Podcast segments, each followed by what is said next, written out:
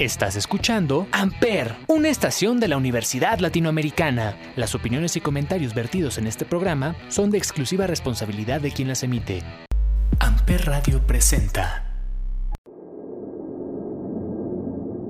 Cuenta la leyenda que en el poblado de Mihuatlán de Porfirio Díaz, Oaxaca, desde hace mucho tiempo, ya entrada la madrugada, una mujer vestida de blanco recorre las calles con la intención de llevarse a los hombres borrachos que vagan por las calles. Los hombres que han sido llevados por la llamada Matlacigua comentan que no recuerdan cómo es su rostro.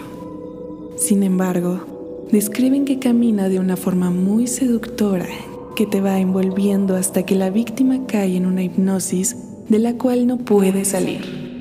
Y que al otro día, cuando despiertan del hechizo, se encuentran entre hierbas con filosas espinas y largas ramas, todos rasguñados y con la ropa desgarrada. Los pobladores cuentan que durante algún tiempo los hombres preferían permanecer en sus casas cuando salían de trabajar, ya que lo que menos querían era encontrar en sus andares nocturnos a la famosa Matlacigua, pues sabían que con tan solo verla podían caer rendidos ante sus encantos.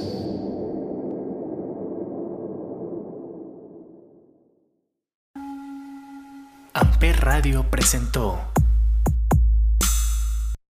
Amper, donde tú haces la radio.